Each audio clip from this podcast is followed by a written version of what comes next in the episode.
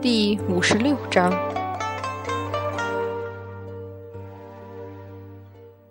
哈哈，有趣，真是有趣。路亚道君凭空出现在苏州城之上，看着夜空下一片惊惶尖叫中的众人，以及拔剑奋力抵挡那只鬼车的吕洞宾。和其他只能在旁边放法宝、插不上手、焦头烂额的八仙轻声而笑。火光，惨嚎，无数人的魂魄流入那只狰狞怪物的口中。乌亚道君只是淡淡的、微微的笑。他那没有被漫长岁月影响分毫的容貌，非老亦非少。很容易就能够看出无数悲喜痕迹的眼睛，恍如虚幻般俯视着这一切。先有红军，后有天，路亚道君还在前。今年才活十八岁，一个混沌为一年。那些已经消逝而去的上古众神。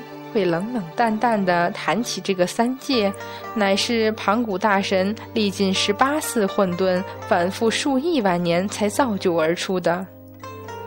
其间无数生灵、无数神明生存复湮灭，对路亚道君来说，不过朝生暮死，千年如是。杨戬，杨戬，你究竟是个怎样的人？小道可是越来越看不懂你了。轻抚镜面而笑，若你醒来看见这般，不知会如何反应？哈哈！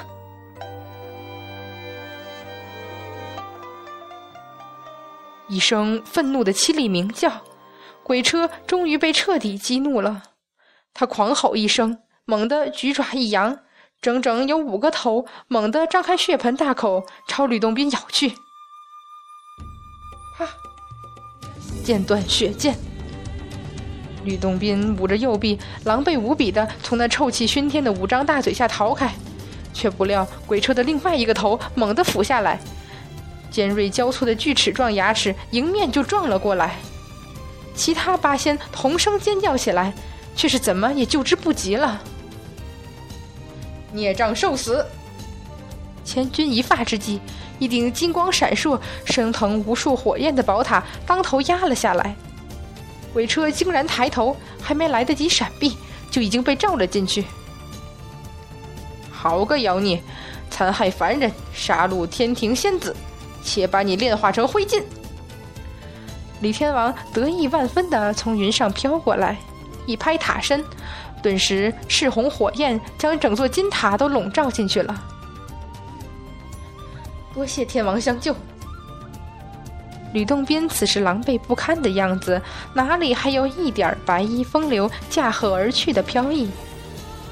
鲜红色的血和鬼车那带着腥臭的漆黑血迹布满了他全身，正苦笑着上前道：“这孽障好生厉害，若非天王来得及时。”只怕洞宾这几百年修行就毁于一旦了。李天王得意而笑，正准备说什么，忽然宝塔猛地一颤，火光之中那声声凄厉鸣叫和猛然撞击塔身的声音，让众仙众天兵天将全部失色，有的居然已经转身作势欲走，唯有李天王冷眼而看宝塔道。区区孽障也能脱此塔而出，枉费力气罢了。不待一刻，三味真火就能轰！宝塔之上陡然出现无数裂痕，转瞬立刻化为无数碎片，激射而飞出。李天王惊得瞪大眼睛，不敢置信的看着鬼车从宝塔碎片散开的金光里展翅飞出。那并列其上的八只头颅狰狞无比的四下张望，发出一声愤怒的鸣叫。不好！吕洞宾从一边傻站着的天兵手里抢过兵器来，就待再迎上去。何仙姑吓得赶紧把他拉了回来。张国老也在一旁连声道：“哎呀，还打什么？赶快跑吧！”可是这苏州城里的凡人，你没看见天王都撤军了吗？汉钟离也急得跺脚。吕洞宾回头一看。果然瞧见李天王竟然已经驾云飞速往天庭而去了，比他先跑的天兵天将居然还落在他后面，哼，那个反应之快，果然不愧是执掌天庭所有兵马的大元帅。还看什么？快走吧！你等着喂他。吕洞宾一边回头，一边被众人强拉走了。这畜生究竟从哪儿来的？他们八仙逍遥自在，几百年也没遇到过如此厉害的对手。当初东海龙王都惹上了，天庭几大元帅下凡来调解都不去理。最后若非观音出面，绝不会那么轻易罢休。没想到今天竟然被一只畜生逼得下不去手，接近不了，更是险些丢了吕洞宾的命。真是越想越窝火。当初是谁把他封在苏州城外的？用的什么办法啊？吕洞宾还在不甘心的喃喃。一直飞到南天门的废墟外，众仙这才松了口气。抬头一瞧，只见无数天兵天将、各星军都狼狈不堪的自四面八方从下界飞了上来，不是浑身漆黑，就是衣衫褴褛，丢了盔甲的，少了兵器的，而且全一脸惊恐之色。互相看看，竟是都有一肚子苦水要吐。这妖孽怎生如此厉害？这是愤愤不平的。三界之中哪里有神仙打不过妖怪的道理？不会呀，我的法宝怎么会一点用都没有？这是纳闷不解的。自家法宝那是威名显赫，凡人都知道的，怎么会如同废物一般不管用？嗨幸好跑得快呀，总算捡回一条命。这是本来没什么本事，只打算去应付个差事，凑个功劳的。赶快，赶快去上报陛下！那孽障着实厉害，我等实在不敌呀。这是如八仙般心中羞愧难当，还想着凡人该怎么办的散仙们。于是，一众神仙轰然应诺。一起驾云进了瑶池，哭诉不已。陛下，陛下，小臣等无能，那妖孽实在太过厉害，小臣等法宝尽毁，也没有将之拿下。玉皇大帝惊然道：“什么？竟有此事？李靖，李靖何在？”陛下，李天王赶忙排众而出，分辨道。陛下明察，小臣费尽九牛二虎之力，率领一万天兵天将与那孽障九头鸟大战数场，最后连托天金塔都被毁去，实在是实在是无能为力，有负陛下所托，小臣惭愧。吕洞宾等八仙听得险些眼珠都快掉出来了，回首见一众自苏州逃回的天兵天将都黯然垂首。愤愤不平的模样，好似他们当真奋力与之搏斗，最后不敌落败，只得黯然而回。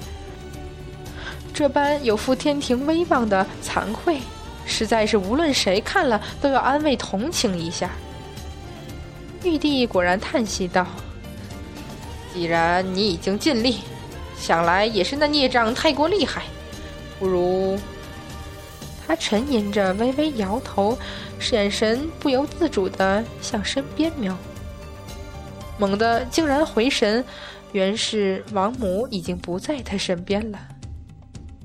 那边吕洞宾念起苏州城里的凡人，已经忍耐不住，脱口而出道：“陛下，这又有何好犹豫？当初是谁封鬼车于苏州城外？现下就让谁去降服此孽障好了。”一言既出，瑶池众仙全都用极度怪异的目光望过来，只看得吕洞宾茫然四顾，疑惑万分，道：“嗯，陛下，这个可是小仙说错了什么？”玉皇大帝很是尴尬的咳了几声，他倒没有来得及掩饰什么，红军道人却微微起眼，慢声道：“你这下界散仙说的有道理，可惜这个办法行不通。你……”吕洞宾无比好奇、惊异的望着这个明显坐在比玉帝还高位置上的少年道人，这究竟是什么人？但是很明智的没有说出什么失礼的话来。嗯，小仙愚昧，不知不知为何不可。好在一边有星君小声提醒他：当初将鬼车封于苏州的是杨戬。所有茫然的散仙恍然醒悟，纷纷摇头叹息。既然如此，这就麻烦了。不知，百花仙子忽然上前道：“陛下，何不传召让刘沉香去收服这些妖孽？”玉帝沉吟一下，点头道：“只有如此了。华山三圣母何在啊？”启奏陛下，三圣母正在华山，全力阻挡那个专吃人脑的孽障敖阴呢。这下众仙都忍不住赞许点头了，连嫦娥也不禁暗自思道：杨婵无论怎么说也是杨戬的妹妹，虽然常日里总是一副弱不禁风、娇娇怯怯的模样，但是事到临头。两三手防身之能，还是很少有人能及的。何况他手里还有宝莲灯，实在是不必为他担心。来人啊，赶紧去华山传朕旨意。若是沉香与三圣母收了那妖孽，就让他们赶紧去苏州或者沧州，把那些不知死活的孽障们扔进万劫不复之地。是。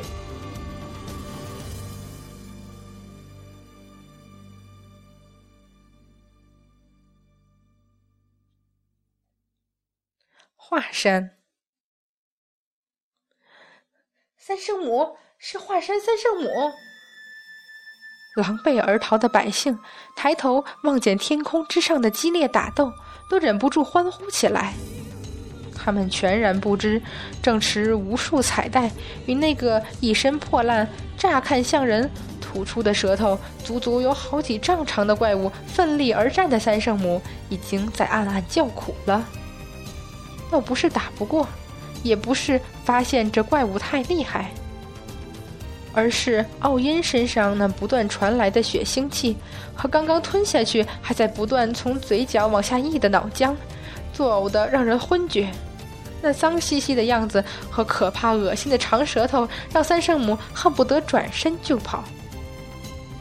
可是他身后的是华山的万千百姓。他们怎么能挡得住这样可怕的怪物？所以，当天兵天将窜逃时，她没有跟着逃，因为她知道，自己的丈夫虽然在华山上的圣母庙里，可是，一时之间，她根本来不及将刘彦昌带走。再加上奥因好玩的扯着那总也扯不尽的丝绦，呜呜直叫，那不亦乐乎的样子，真让三圣母怀疑。当初二哥是怎么把这惹人嫌却又怎么打都打不伤分毫的怪物封起来的？越打越是没信心，越打越是被那腥气冲得头晕眼花。就在这时，忽然天边传来沉香的声音：“娘，娘，这是怎么回事？”沉香，三圣母又惊又喜，沉香。快来帮娘把这吃人的畜生拿下！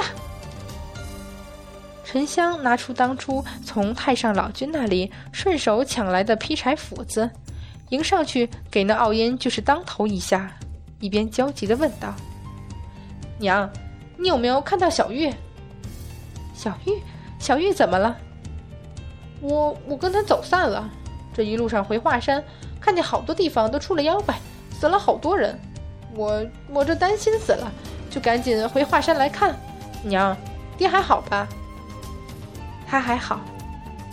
三圣母一边说，一边眉头皱得更紧。沉香，难道你没去救别的地方百姓？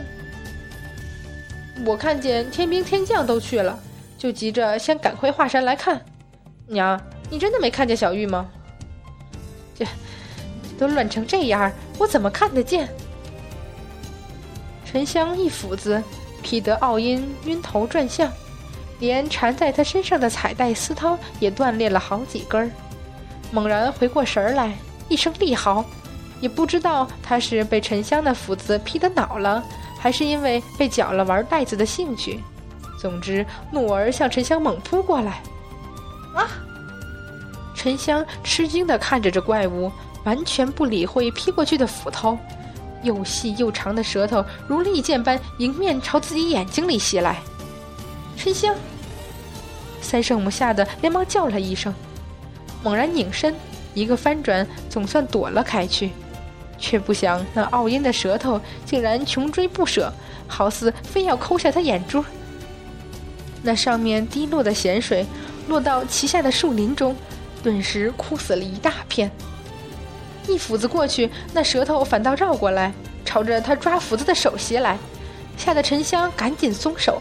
连斧子也不要了，闪身避开，窜身而上，推到一边，问道：“娘，这是什么畜生啊？”